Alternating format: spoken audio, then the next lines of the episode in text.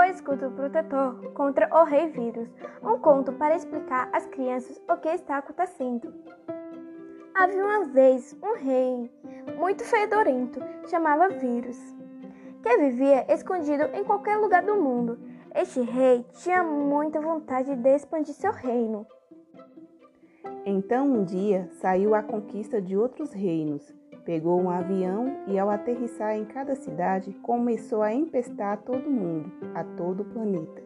Sendo assim, em cada lugar que o vírus chegava, muitas pessoas adoeciam gripadas. Por sorte, estavam os médicos que cuidavam aos doentes.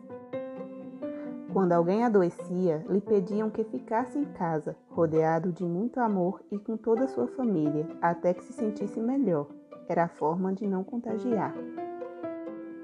Um dia, para vencer o rei vírus, decidiram fechar creches, jardins e escola. As crianças, as crianças ficaram muito tristes porque queria estar com seus amigos, brincando e aprender. Então, uma ideia super poderosa surgiu para ajudar os médicos: o escudo protetor. Assim, as crianças podiam seguir brincando juntos sem se contagiar com a gripe. O escudo protetor que desenharam se ativa em quatro passos. Primeiro, dedos abraçados, um pouquinho com água e sabão. Segundo, mãos com álcool gel para dar aplausos. Clap, clap, clap. Terceiro, cumprimentar-se de longe. Quarto, e se houver tosse, usar o cotovelo. Um, dois, três, quatro, escudo protetor ativado! Foi assim como as crianças conseguiram afastar o rei vírus do jardim e puderam seguir se divertindo juntos. Quer ativar o escudo protetor?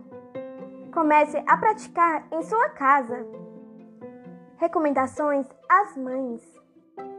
Este conto foi desenvolvido para ajudar as mães a conversar com seus filhos pequenos sobre o que está acontecendo com o coronavírus, Covid-19, e se distribui de maneira livre e gratuita. Algumas recomendações: dosificar e adaptar a informação de acordo com a idade e as necessidades das crianças.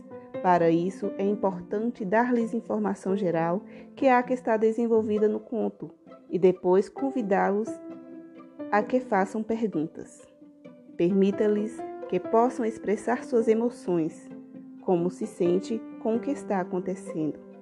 Dá-lhes a tranquilidade de que os adultos e os médicos estaremos ali para cuidá-los quando necessitem. Gerar consciência de cuidado sem gerar preocupação. Não há necessidade de falar-lhes sobre a quantidade de casos, mortes ou hospitais às crianças pequenas.